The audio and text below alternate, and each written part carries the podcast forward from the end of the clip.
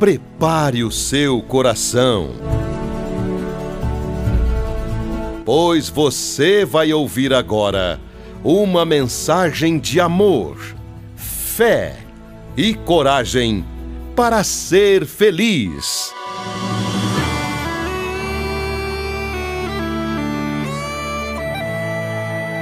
A editora Rema Gospel do Brasil, em parceria com a Super Som Gospel, traz para você o audiobook do livro Visão de Águia.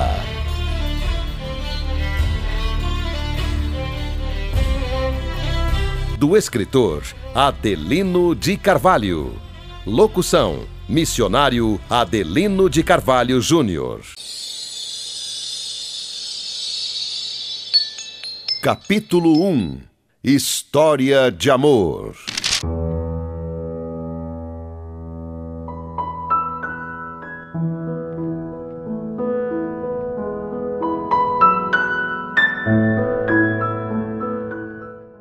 Conte-me a história do amor verdadeiro que prevaleceu em sua vida e eu contar-lhe-ei também a história de amor que Deus escreveu em minha vida.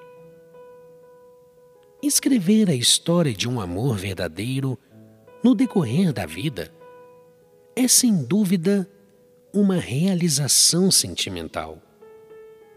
Interromper uma história de amor verdadeiro, se separando ou se divorciando, é um fracasso sentimental que traz muitas sequelas para a vida de uma pessoa é claro que existem situações insustentáveis.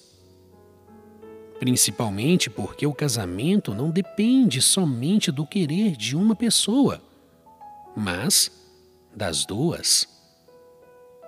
Mas o assunto que traz o conteúdo deste capítulo tem como alvo falar da sua história de amor. A história de um amor verdadeiro que você está escrevendo ou irá escrever ao longo de sua vida. Tudo na vida terrena precisa ter princípio, meio e fim. E a sua história de amor precisa ter um final feliz para ser consolidada. Um romance passageiro não é uma história de amor é uma aventura que pode terminar em sofrimento para ambas as partes. O importante é ser feliz. E isso tem um preço. O amor verdadeiro tem um preço. As pessoas que rejeitam pagar o preço do amor verdadeiro não escrevem uma história. E isso é ruim, porque lá na frente elas não vão ter construído na sua vida uma família bem-sucedida, como é o desejo da maioria das pessoas. Conversei com uma jovem universitária e ela me disse: O difícil para nós jovens é que para acertar, a gente precisa primeiro errar, não é? Eu disse: Não. Para acertar, você precisa primeiro mirar o alvo, raciocinar, observar onde os outros jovens caíram e, depois dessa análise, escolher o que é bom para você. Porque nem tudo que é bom para os outros é bom para você. E é essa diferença que faz a diferença. Já pensou? Se você tivesse que cair no buraco primeiro, para depois do tombo saber da sua existência? O grande problema das pessoas é não ter a visão de águia para enxergarem de cima. Todo o caminho a ser percorrido e o desdobramento de cada ação. Se você não quer ter o coração machucado, não namore quem não tem futuro para lhe oferecer. Um simples beijo ou um namoro descomprometido pode gerar dentro do seu coração um sentimento de paixão pela pessoa errada. Muitos jovens sofrem com essa situação e não sabem como sair dela.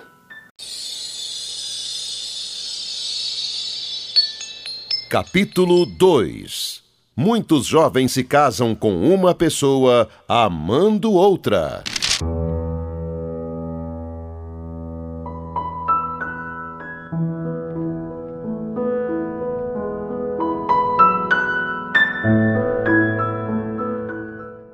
Fiz uma palestra para jovens universitários. A maioria das perguntas foi relacionada a este tipo de problema na vida sentimental. É impressionante a quantidade de jovens que sofrem porque na adolescência se apaixonaram pela pessoa errada. Se a paixão deve ser evitada porque é o avesso do amor, Apaixonar-se pela pessoa errada é acumular o peso de dois erros estratégicos na sua vida sentimental.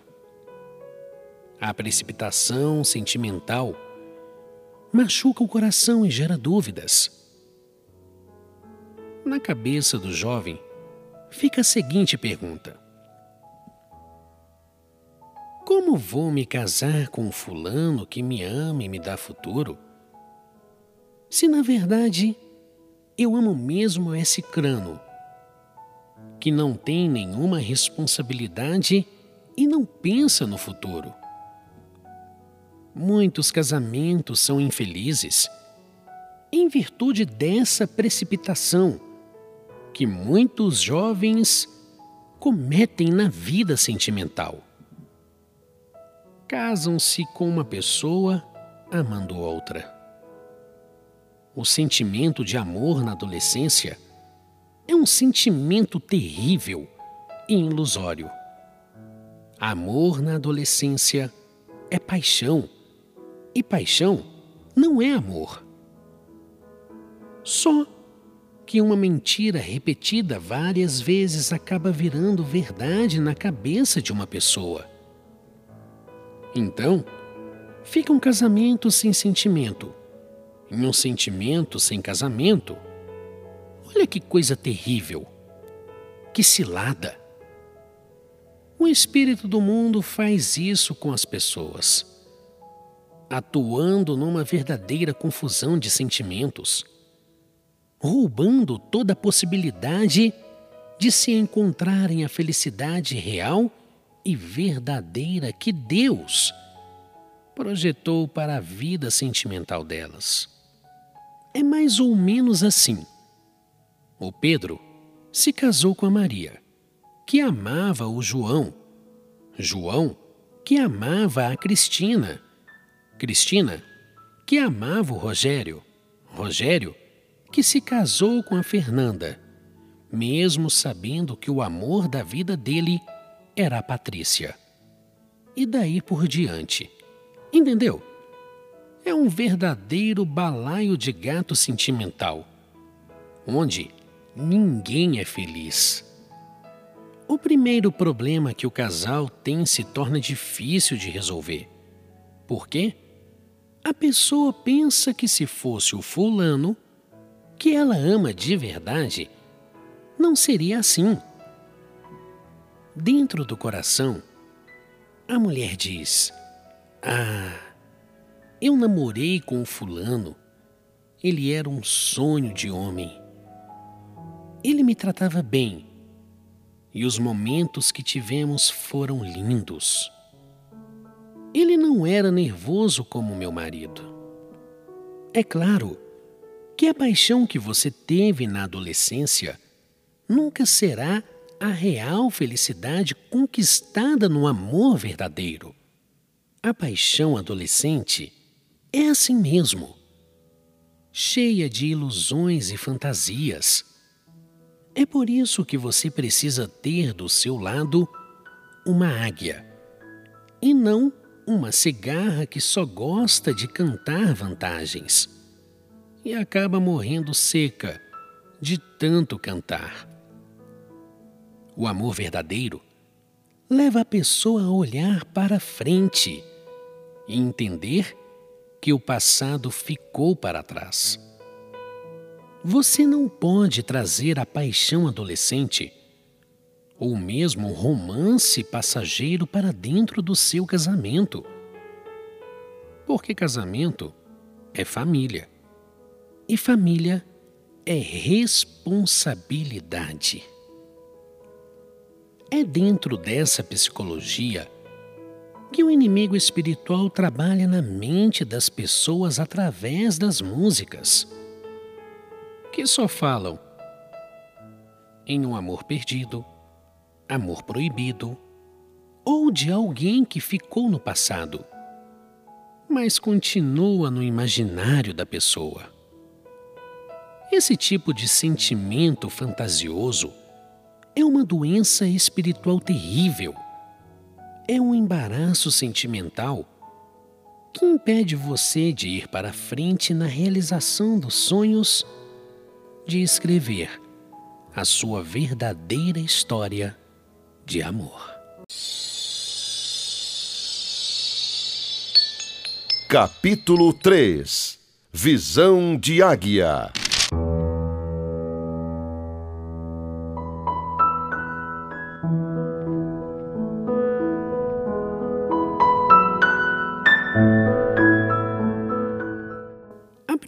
coisa que você precisa é a revelação do reino.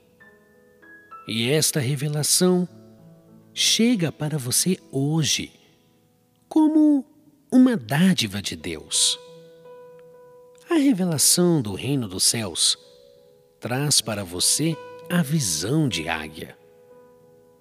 O poder libertador estabelecido por Deus para você se livrar de todas as fantasias que o espírito do mundo quis vestir sua cabeça tirando-lhe a liberdade da individualidade de lutar, vencer e ser feliz. Deus quer que você entenda que você é um ser único no universo. Ninguém é igual a você.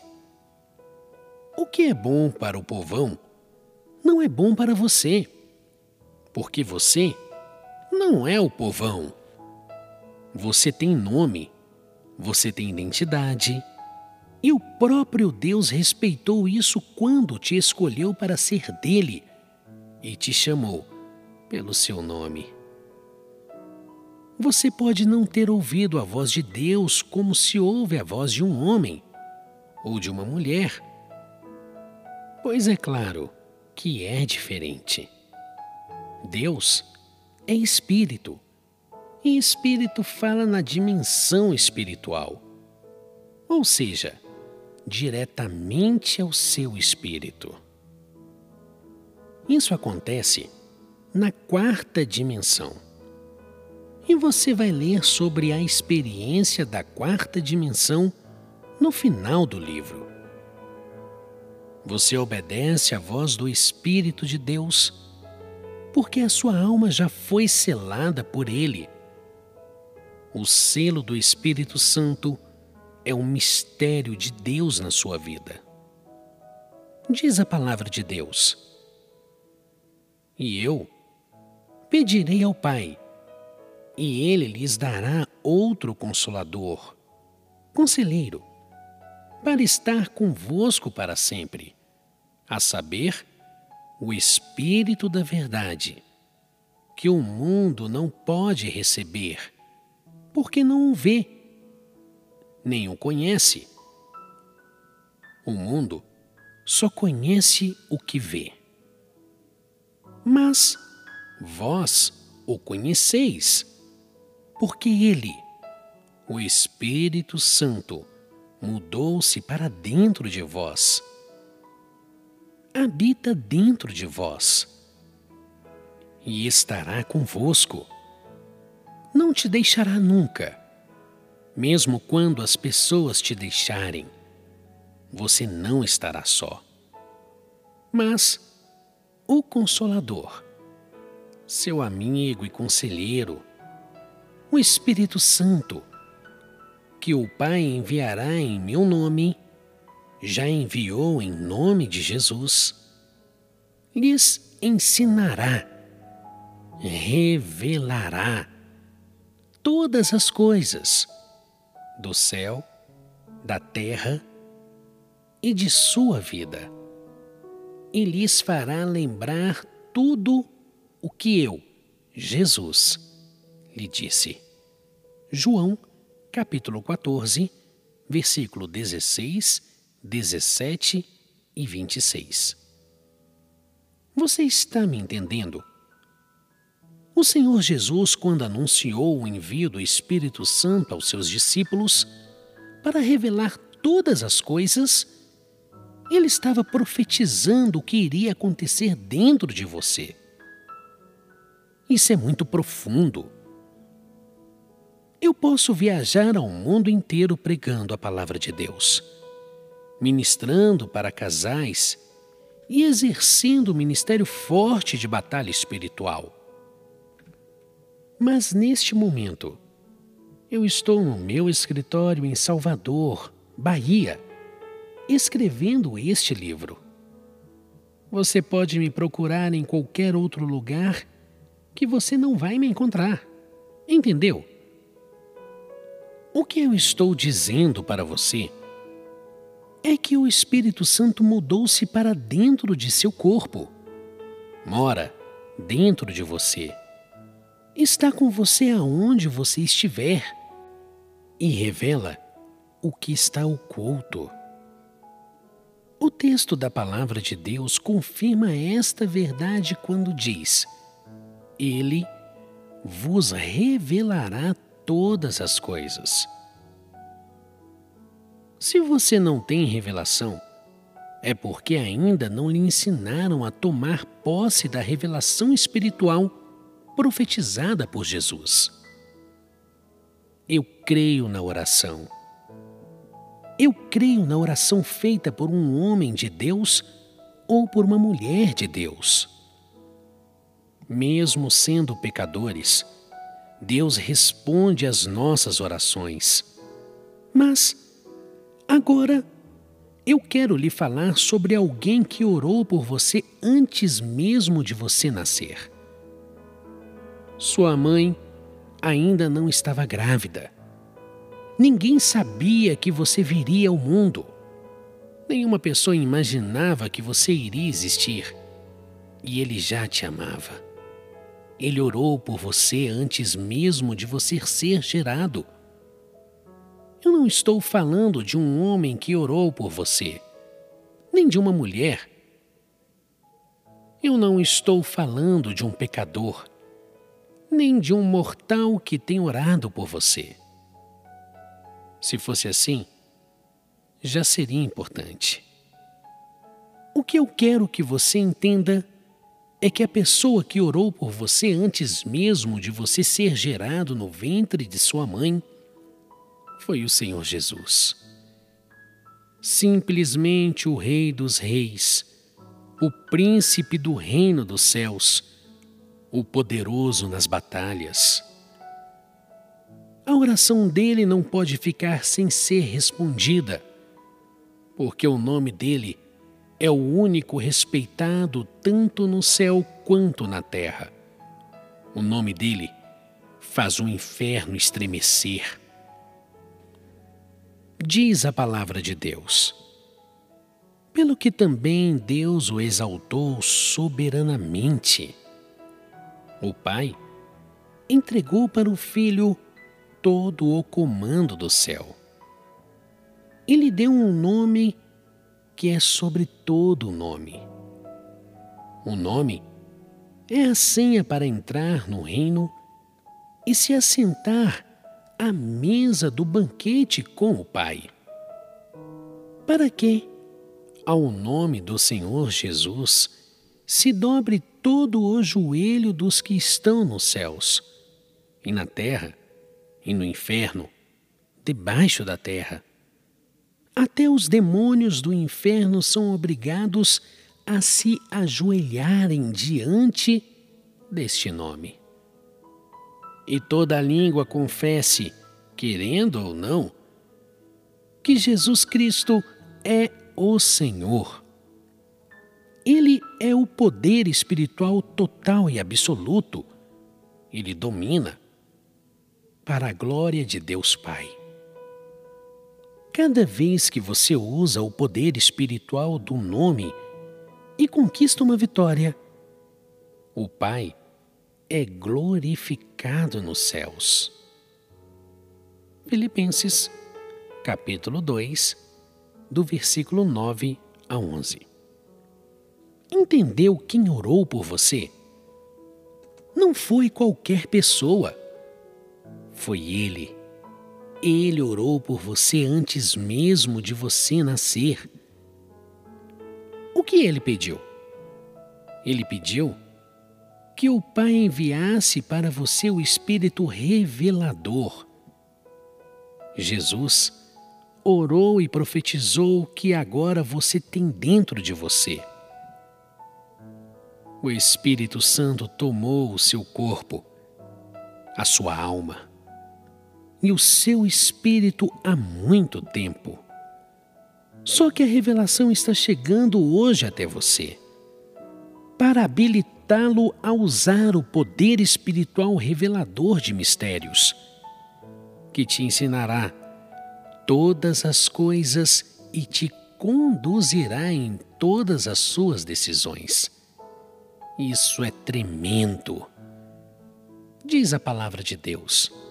Mas o Consolador, seu amigo e conselheiro, o Espírito Santo, que o Pai enviará em meu nome, já enviou em nome de Jesus, lhes ensinará, revelará todas as coisas do céu, da terra e de sua vida e lhes fará lembrar tudo o que eu, Jesus, lhes disse.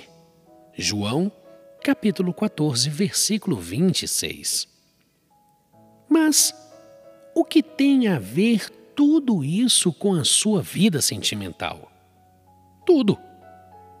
Para entender melhor, isso se assemelha àquela pessoa que tem um carro, mas não sabe dirigir Passam-se os anos, o carro envelhece na garagem, mas ela continua usando o ônibus. Você pode ter o Espírito Santo e não ter a revelação espiritual. Uma igreja fraca não prega a batalha espiritual e nem tem a revelação do reino. Quem tem a revelação tem visão de águia e não embarque em canoa furada na vida sentimental. Busque a revelação do Espírito para a sua vida. Isso fará a diferença. Capítulo 4 A Árvore Frutífera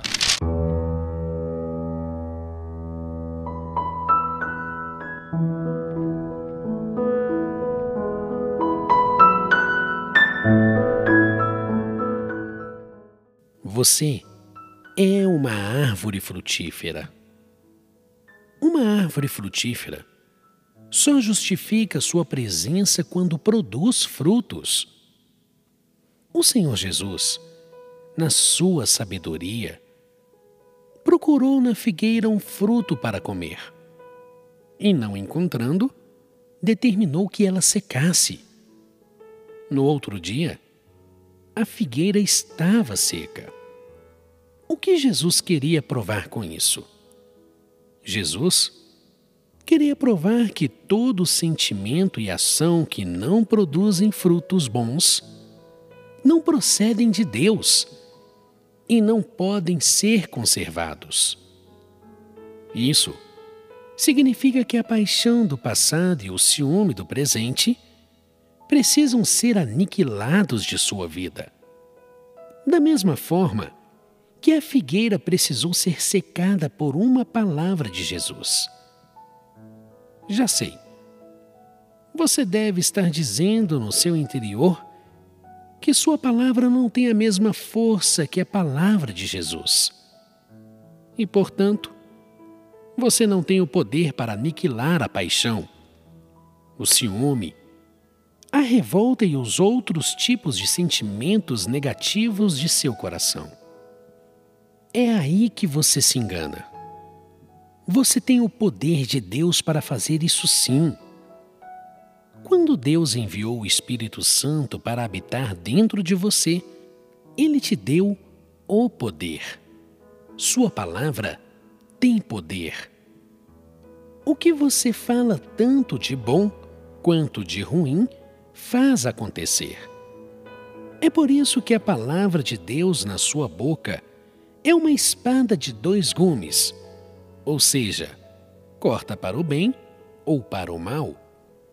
O poder espiritual de quem está dentro de você é exercido de acordo com o que você fala. Portanto, comece a usar o poder do Espírito para anular todo o sentimento negativo e promover as bênçãos de Deus que você quer que aconteça na sua vida. Diz a palavra de Deus. Mas recebereis o poder do Espírito Santo, que há de vir sobre vós. Atos, capítulo 1, versículo 8. Você é uma árvore frutífera que também precisa produzir frutos sadios para a sua vida sentimental. Elimine de dentro de você aquilo que não presta e abrace o destino traçado por Deus para sua vida espiritual. Capítulo 5 Existe um mistério em sua vida.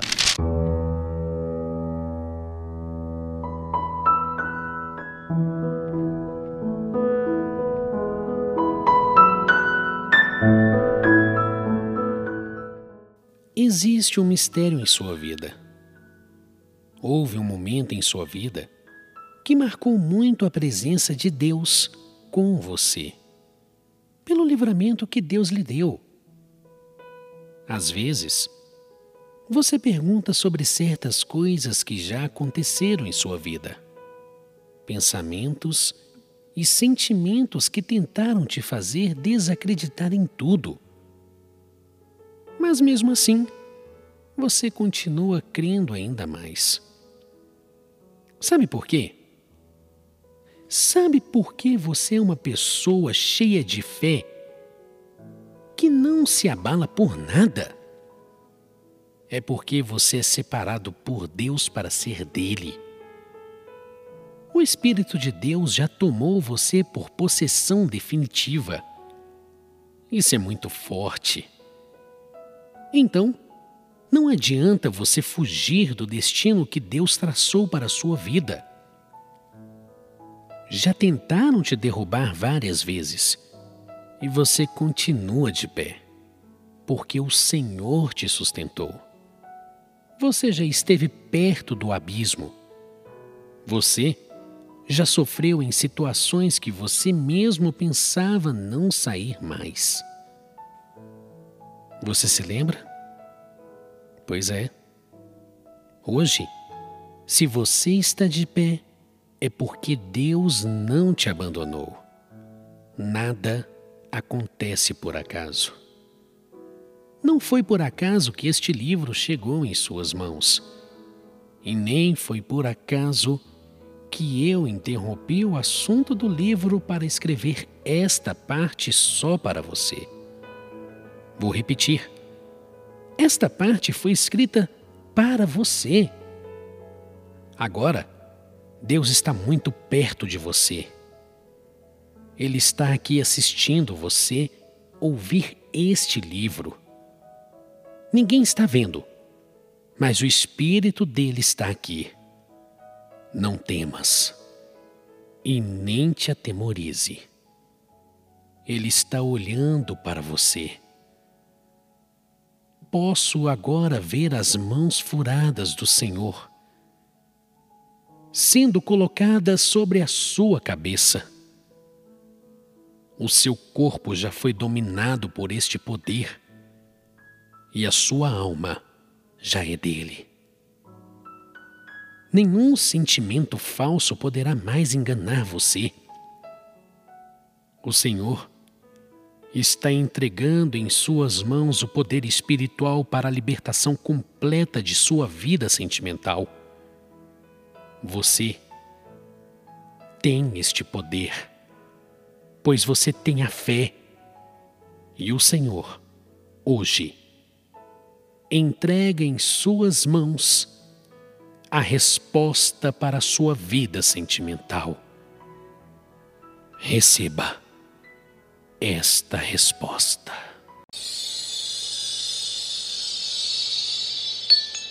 Capítulo 6 Antevisão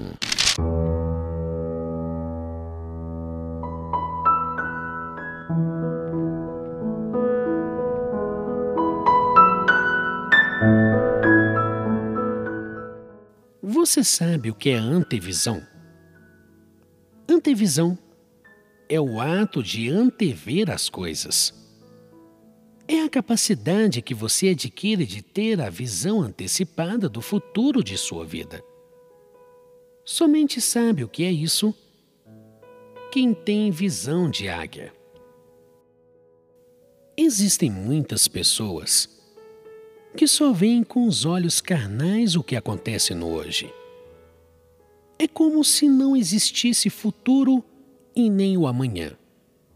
Isso é ruim. Sabe por quê?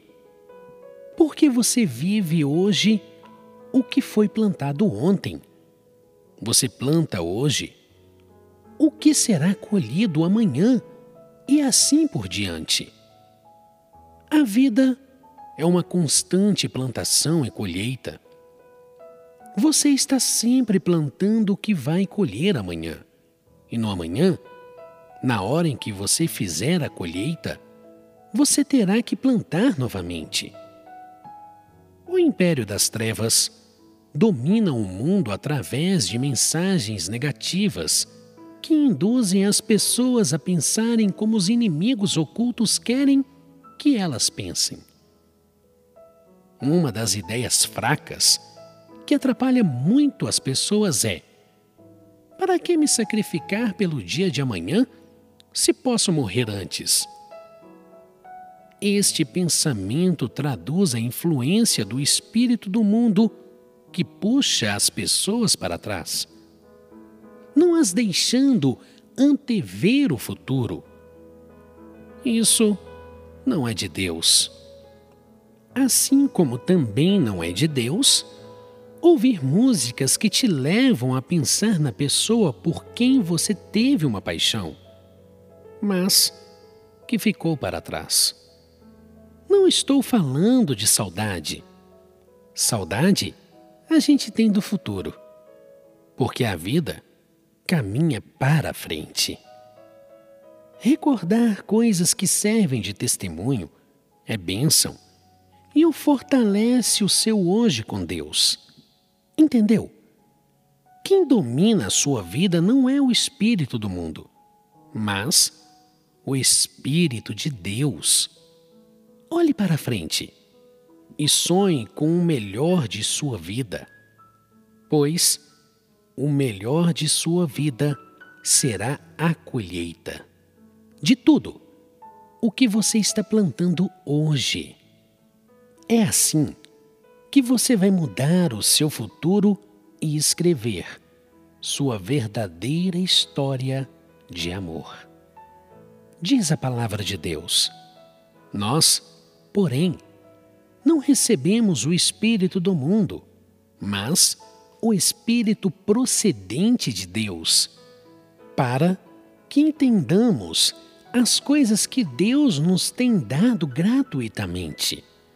Delas também falamos, não com palavras ensinadas pela sabedoria humana, mas com palavras ensinadas pelo Espírito, interpretando verdades espirituais para os que são espirituais.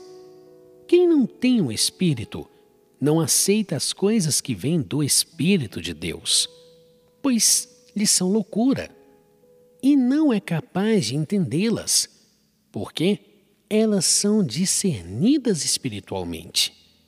1 Coríntios, capítulo 2, versículo 12 ao 14. Como você vê, tudo vem do espiritual. Quando você só pensa no hoje e não planta, é porque sua mente foi travada pelos inimigos ocultos que não querem ver a sua felicidade futura. É impressionante a forma astuta que os espíritos usam para fazer uma pessoa pensar só nos prazeres do hoje, esquecendo-se que existe um futuro. Esta pessoa não se preocupa em plantar porque só quer prazer. E plantar é sacrifício. Só quem nada planta, nada colhe. Conheci um jovem que tinha um futuro promissor, até se casar com uma moça que era avarenta e não aceitava que ele ofertasse grandes ofertas para a casa de Deus. Ela só pensava no hoje e ele só pensava no amanhã. Com muita astúcia, ela foi colocando na cabeça dele o jeito dela de servir a Deus. Ele parou de plantar. Logo, também, eles pararam de colher. Com pouco tempo, eles me procuraram para pedir oração e orientação em virtude das dificuldades financeiras que eles não tinham quando ele era dizimista e ofertante da casa de Deus. Entreguei-lhes um envelope de oferta espontânea e disse a eles que deveriam pedir perdão a Deus e fiz com eles um desafio de fé. Ele aceitou e convenceu a esposa a aceitar. A princípio, é claro, ela relutou, mas depois acabou abrindo o coração e aceitando também o desafio. Duas semanas depois, a mesma empresa que o havia demitido o chamou de volta. Ele plantou doar a Deus e colheu o agir do Senhor. Diz a palavra de Deus: Dai, e ser-vos dado. É dando que se recebe. Boa medida, recalcada, sacudida e transbordante. Sacrifício de fé. Vos dará o vosso regaço, receberá fartura e prosperidade. Porque com a mesma medida com que medirdes, também vos medirão. Quem dá o seu melhor, recebe o melhor de Deus. Lucas, capítulo 6, versículo 38. Capítulo 7 A liberação de doar.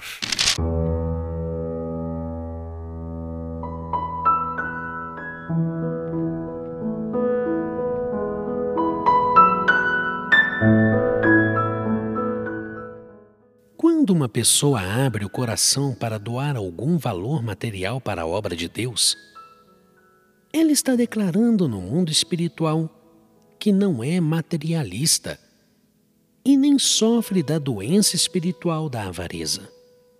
A avareza é o amor ao dinheiro. No Brasil, há um acordo para que os veículos de comunicação não noticiem suicídios Acho isso certo. A quantidade de pessoas que todos os dias se matam é muito grande.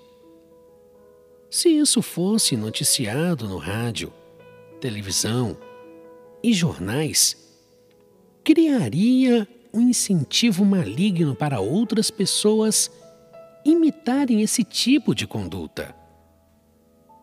Para nós cristãos, Uma pessoa que suicida confronta completamente com a salvação de Jesus. Porque o único que tem o direito de tirar a vida é Deus. É por isso que você não ouve nenhum verdadeiro cristão falar em cometer suicídio. Isso acontece no mundo. O mundo jaz no maligno.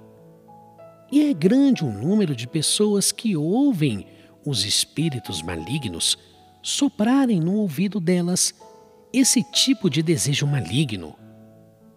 Quem busca a Deus não se mata, porque Deus é vida. Mas o mais incrível disso tudo é que uma grande parte das pessoas que são levadas todos os dias ao suicídio não são pessoas pobres, e sim ricas. Agora, eu lhe pergunto: se o dinheiro traz felicidade, como alguns dizem por aí, por que será que uma pessoa rica extermina a própria vida? A resposta a esta pergunta é óbvia. É clara: dinheiro não traz felicidade. Quem vive em função do dinheiro jamais se satisfará na vida, porque a ambição material vira obsessão, e obsessão é problema espiritual. Existem leis espirituais malignas que estabelecem doenças, fracassos, derrotas e outros males para a vida da pessoa, quer seja ela cristã ou não. Uma delas é a lei do amor ao dinheiro. Esta lei é cruel e escraviza de maneira impiedosa toda pessoa que vive em função do dinheiro. Sobre isso, todo cristão que busca a verdadeira felicidade no amor já está alertado. Diz a palavra de Deus. Porque o amor ao dinheiro é a raiz de toda espécie de males. Desavenças familiares, vícios, derrota na vida sentimental, doenças, amarrações espirituais e outros. 1 Timóteo, capítulo 6, versículo 10. Quando Jesus ensinou aos seus discípulos a lei espiritual do doar, ele criou uma relação de conquista sua para com Deus. Ou seja, você não é obrigado a fazer nada para Deus. Mas também, Deus não é obrigado a fazer nada por você. Você não é obrigado a dar nenhuma oferta para a casa de Deus. Mas Deus também não é obrigado a dar nada para você e nem para a sua casa. É aí que entra a medida que você deve medir. Se você faz para Deus, Ele faz cem vezes mais para você. Isso é maravilhoso. Deus ama você cem vezes mais do que você o ama. Deus ama o cêntuplo. O amor de Deus é o fundamento do amor verdadeiro. Quem ama, doa a Deus. Deus amou e deu seu Filho unigênito. Deus foi o primeiro a ofertar por amor. Jesus foi a semente que morreu na cruz. Deus plantou seu único filho para colher milhões de filhos. É por isso que Jesus era o Filho unigênito de Deus, Filho único, e tornou-se o primogênito de Deus, primeiro filho. Esses mistérios de Deus são os segredos espirituais de uma outra lei que rege o mundo espiritual a lei do plantio e da colheita. Deus também plantou para colher. Deus também deu para receber. Diz a palavra de Deus. Porque Deus amou. Quem ama, dá. O mundo de tal maneira que deu o seu Filho unigênito, ofertou o melhor que ele tinha no céu, para que todo aquele que nele crê não pereça, mas tenha a vida eterna para a sua salvação. João, capítulo 3, versículo 16. O que eu estou lhe mostrando é que sua vida espiritual tem tudo a ver com a sua vida sentimental. Capítulo 8 A Lei Espiritual do Plantio e da Colheita.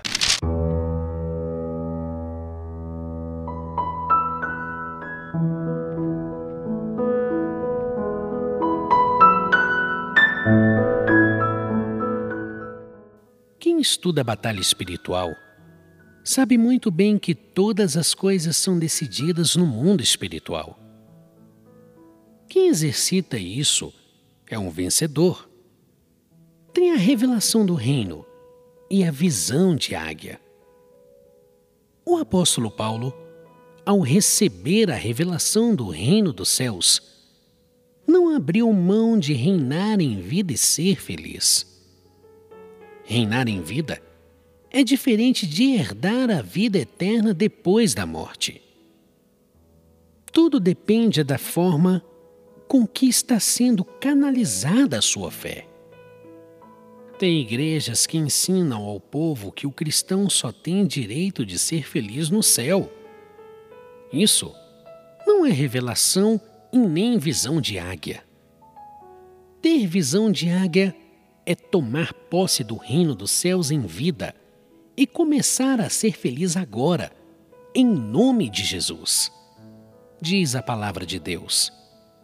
Porque, se pela ofensa de um só, pecado de Adão, reinou a morte, muito mais os que recebem a abundância da graça, por Jesus, e o dom da justiça, pelo Espírito Santo, reinarão em vida posse do reino na terra. Por um só, Jesus Cristo, o nome. Romanos, capítulo 5, versículo 17. A visão de águia para sua vida sentimental é conquistada a partir do momento em que você tem o entendimento do direito espiritual. No mundo espiritual, existem direitos e deveres. Só tem direito às promessas de Deus quem cumpre os deveres que o Senhor estabeleceu para o seu povo. A lei do plantio e da colheita estabelece critérios para que você possa colher na presença de Deus a realização de seus sonhos sentimentais. O encontro do amor verdadeiro é uma dádiva de Deus. Mas existem muitas outras bênçãos para você colher, porque a seara do Senhor é farta. Os celeiros de Deus são cheios. É só plantar para colher. Diz a palavra de Deus. Lembre-se: aquele que semeia pouco também colherá pouco e aquele que semeia com fartura também colherá fartamente. Segundo Coríntios, capítulo 9, versículo 6. A lei do plantio e da colheita se aplica em todas as situações da vida. Não é só no seu relacionamento com Deus que você tem que plantar para colher. Não! Você precisa plantar o seu futuro. É hoje que você planta a sua felicidade de amanhã.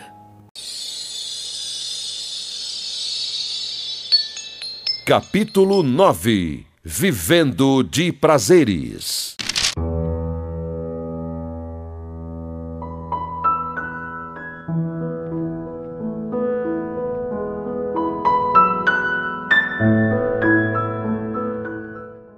Você não pode viver só de prazeres e deixar que sua vida lá na frente venha se tornar um deserto, sem água, sem alimento, sem flores. Você pode até passar por um deserto agora. Isso aconteceu com o povo de Deus no passado, que passou pelo deserto e aprendeu que é impossível triunfar sem Deus. O que não pode acontecer é você entrar no deserto da vida quando todos ao seu redor estarão entrando na terra prometida do sucesso, na vida sentimental, profissional e familiar. Você pode até estar passando por um deserto em sua vida mas o povo de Deus, quando estava em pleno deserto, não deixou de sonhar com a conquista da terra prometida. Sonhe. A sua terra prometida virá, e isso é muito bom. O ruim é quando a pessoa não consegue entender essa mensagem e só pensa nos prazeres do hoje. Então, ela não planta e por isso não pode entrar na terra prometida da vida. Quem vive só de prazeres deve se preparar para sofrer o resto da vida no deserto. Isso é um mau negócio, uma ideia fraca. Fuja de se casar com quem só pensa nos prazeres momentâneos do agora. É por isso que eu defendo a importância do jovem se preparar para o futuro e da pessoa mais madura se preparar para viver o melhor de sua vida. Você precisa escrever a história do amor verdadeiro de sua vida.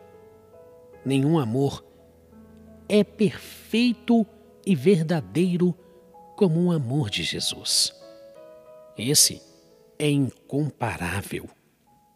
Mas se há no seu coração desejo de construir uma vida sentimental bem-sucedida, você precisa tirar um tempo para refletir em tudo o que você for decidir sobre a sua vida amorosa. Não faça nada hoje que você amanhã venha se arrepender. E às vezes, pagar muito caro por tal ação impensada. Existem decisões precipitadas tomadas no oba-oba que trazem prejuízos terríveis para a felicidade futura. Eu sei que você não pode mudar o seu passado. Ninguém pode. Mas você pode mudar o seu futuro. E Deus quer escrever uma nova história em sua vida. A história de um amor verdadeiro que Deus quer escrever em sua vida será através de você. O autor intelectual da história é Deus. Deus projetou, mas quem vai executar é você. É importante entender isso. O que é para Deus fazer, você não vai fazer. Mas o que é para você fazer, Deus também não irá fazer. A partir de agora, você deverá escrever a história de amor de sua vida.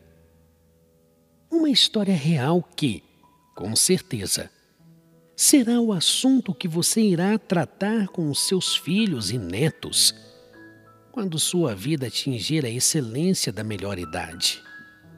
Jovens, acima dos 60 anos.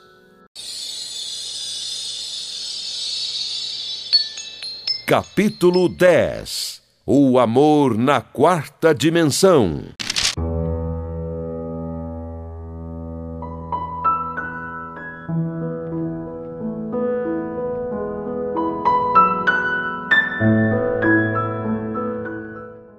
Vamos nos aprofundar mais no mundo espiritual? Prepare-se, porque agora você vai entrar na quarta dimensão espiritual. A visão de águia para a sua vida sentimental. É sobre isto que eu trato mais objetivamente neste livro que escrevi para jovens de todas as idades. O tema é a sua história de amor. A pergunta é: você já está escrevendo a sua verdadeira história de amor? A dúvida é: saber discernir paixões e romances do amor verdadeiro. A questão é: até quando esperar? A dificuldade é encontrar a pessoa certa. O erro estratégico é casar movido pela paixão carnal. A visão é começar um relacionamento sentimental baseado em quatro encontros. Primeiro, celestial. Segundo, espiritual. Terceiro, ideológico. Quarto, emocional. Quando Deus criou o ser humano e colocou o coração abaixo da cabeça, foi estratégico. Ele sublimou a mente para que ela tenha pleno domínio dos sentimentos do coração. Acima de sua mente está o seu espírito, e acima do seu espírito está o Espírito de Deus. A mente é o instrumento de ligação do coração com o espírito, do emocional com o espiritual. Isso tudo é muito profundo. E como nenhum ser humano entende tudo, alguma coisa você ficará por entender. O que você não entender sobre o que eu estou lhe falando, não se preocupe. Ore a Deus, leia novamente e o Espírito de Deus irá lhe revelar. O amor na quarta dimensão é o amor na visão de águia. Enquanto o processo de concentração de forças espirituais está centrado na sua mente e no valor que você dá às coisas de Deus, o processo de liberação da felicidade sentimental acontece de cima para baixo.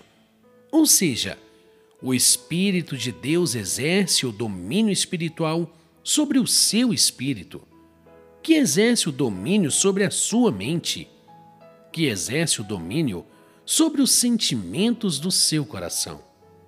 Você entendeu? Vou explicar melhor. Você se liga em Deus e o Espírito Santo vai revelar a você a chegada do amor verdadeiro em sua vida.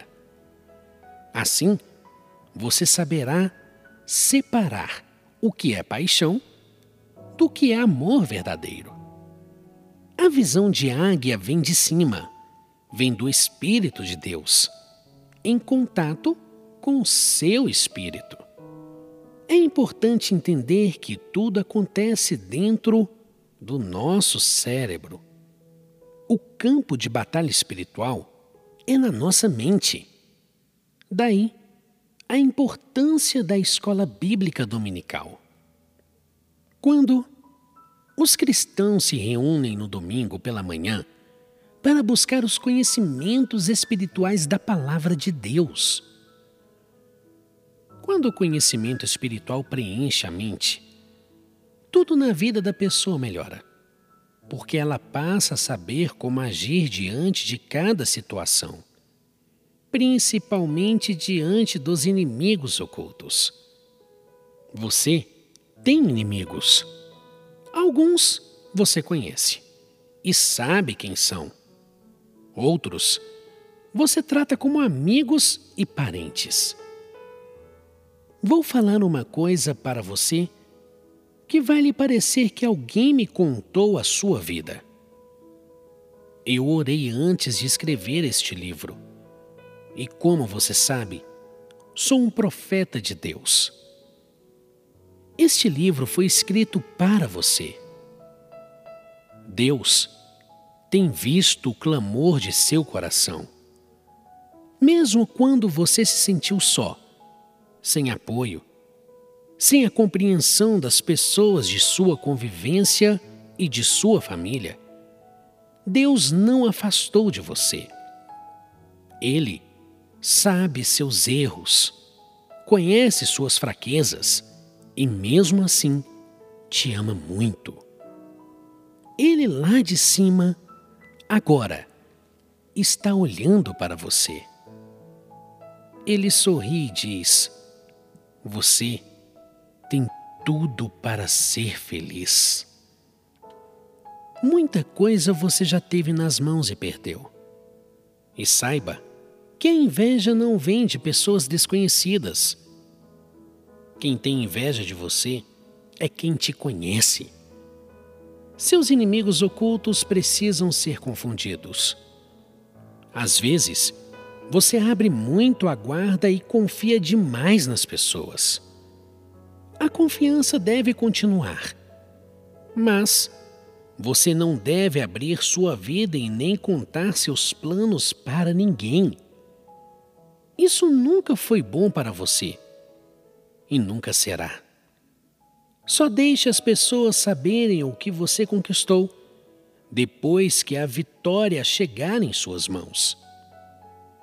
Não abra mão de sua fé e procure buscar de Deus um alimento espiritual forte para criar no seu interior uma verdadeira fortaleza espiritual, capaz de derrubar qualquer inimigo.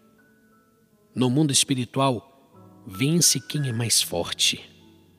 Por isso, busque a força espiritual e não abandone os seus sonhos.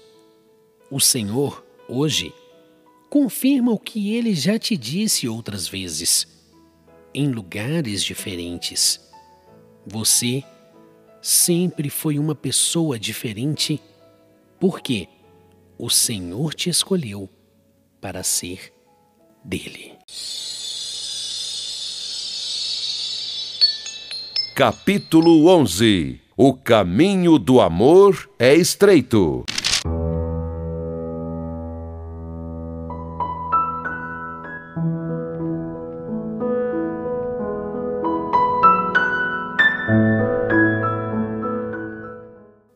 mente é o elo entre você e Cristo, mas é também o elo entre você e o um mundo dominado pelo maligno.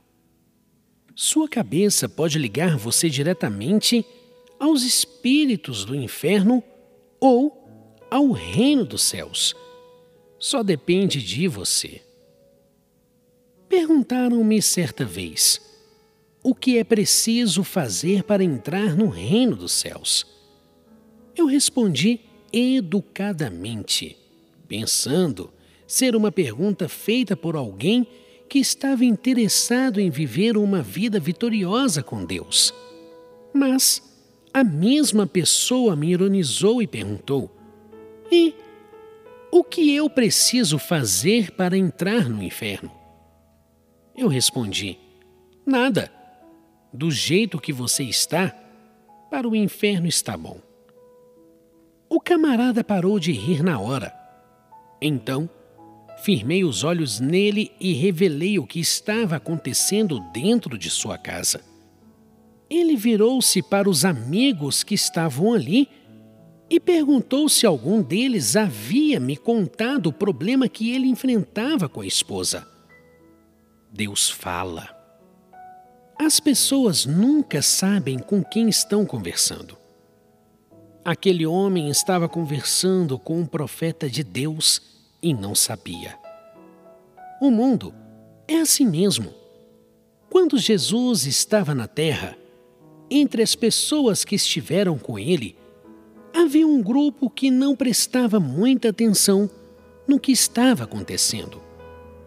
Quantas pessoas, naquela época, estiveram com Jesus, falaram com Jesus, andaram com Jesus, mas morreram sem terem se tornado discípulos de Jesus. Existem pessoas que perdem a oportunidade real de serem felizes por pura falta de percepção. Isso acontece. não somente na área sentimental, mas em outras áreas também.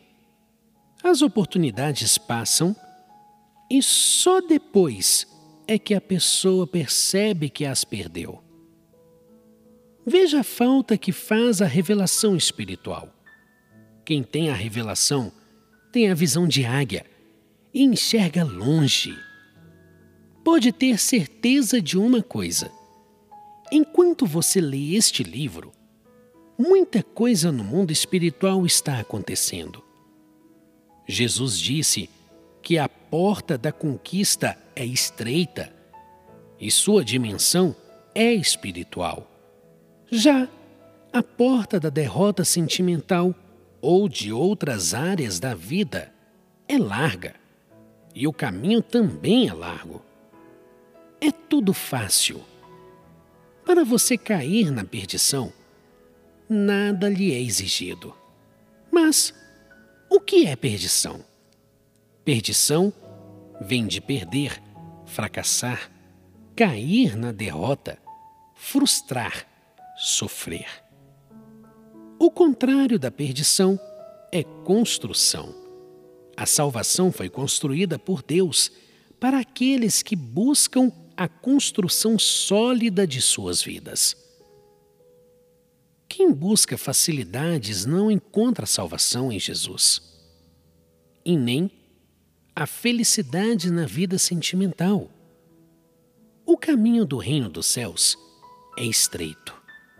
Diz a palavra de Deus: Entrai pela porta estreita, pois larga é a porta e espaçoso o caminho que leva à perdição.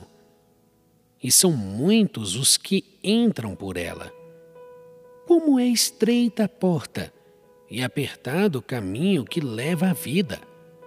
São pouco os que a encontram. Mateus, capítulo 7, versículo 13 ao 14.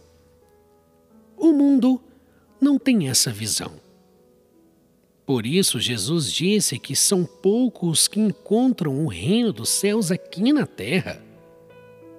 O caminho da felicidade é espiritual e muito estreito.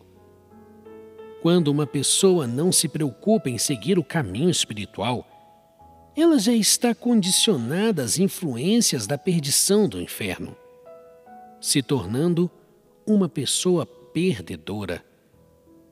É por isso que você vê pessoas que gastaram anos de sua vida para construírem uma estrutura de felicidade e, de repente, aquilo tudo desaba como um edifício implodido por dinamites. Jesus falou sobre isso quando retratou as duas construções. Uma tinha alicerce espiritual. Passou pela tempestade e permaneceu de pé. A outra não tinha alicerce espiritual e, portanto, não resistiu às tempestades. O amor verdadeiro precisa de alicerce espiritual. Uma pessoa, para viver um amor que prevalece diante das tempestades e dos inimigos ocultos, precisa cumprir as quatro dimensões que constroem o amor verdadeiro do cristão. Você entendeu o que é o caminho do amor verdadeiro? O caminho do amor verdadeiro não é o sentimental que leva ao espiritual, mas o contrário. É o caminho espiritual que leva você ao encontro do sentimental. O mundo não entende essas coisas. Você entende. Sintomas espirituais.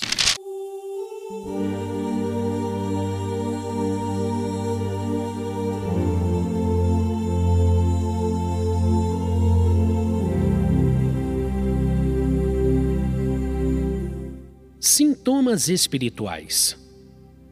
Acenda o castiçal sagrado e receba a revelação do Espírito.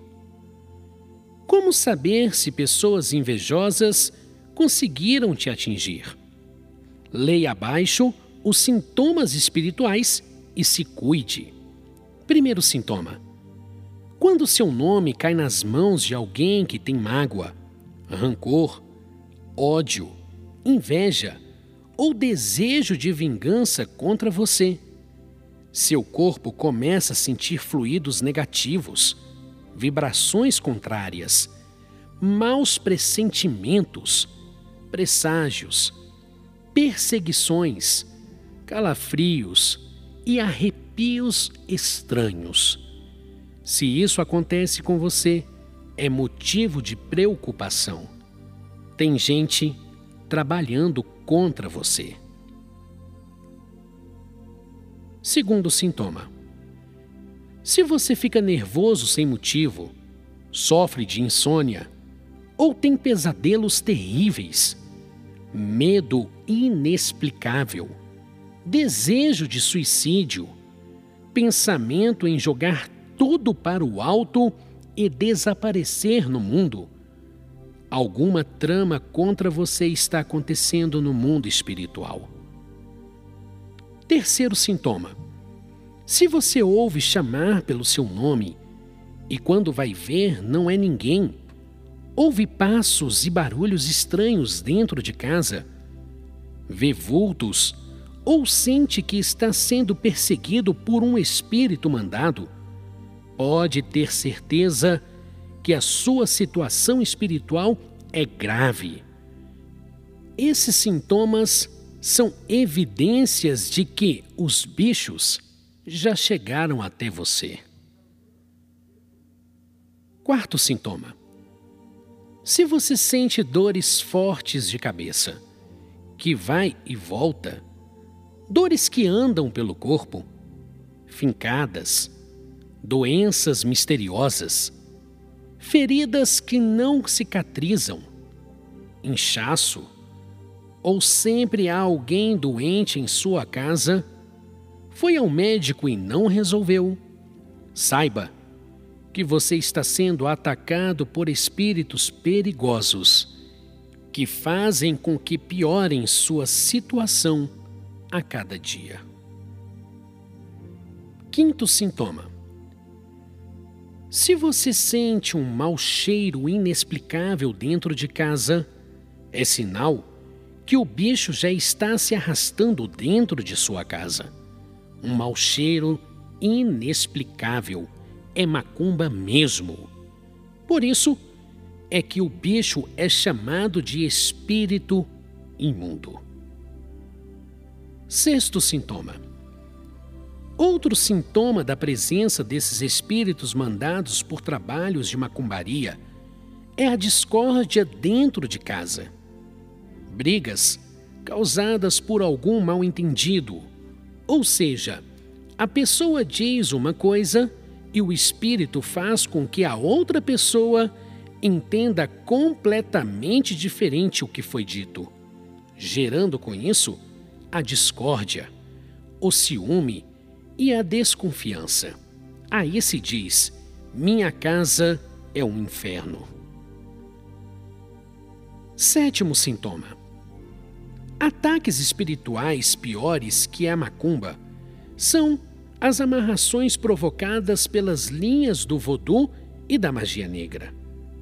Causam medo e pavor, principalmente quando a pessoa tem o pressentimento ruim de que alguém em algum lugar está trabalhando contra ela, usando as forças ocultas para traiçoeiramente amarrar, destruir, separar ou adoecer aquela pessoa.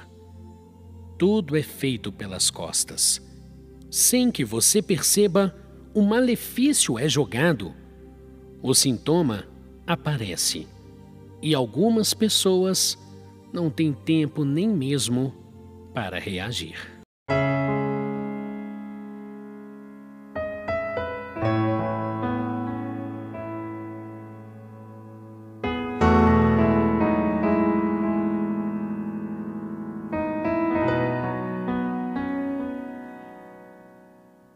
Faça o seu pedido de oração mande para o Monte Manaim. Endereço: Igreja Reino dos Céus, Rua Varginha, número 215, no bairro Floresta, na cidade de Belo Horizonte, no estado de Minas Gerais, Brasil. O CEP 31 110 130. O telefone é 031 3422 3740. É momento de oração.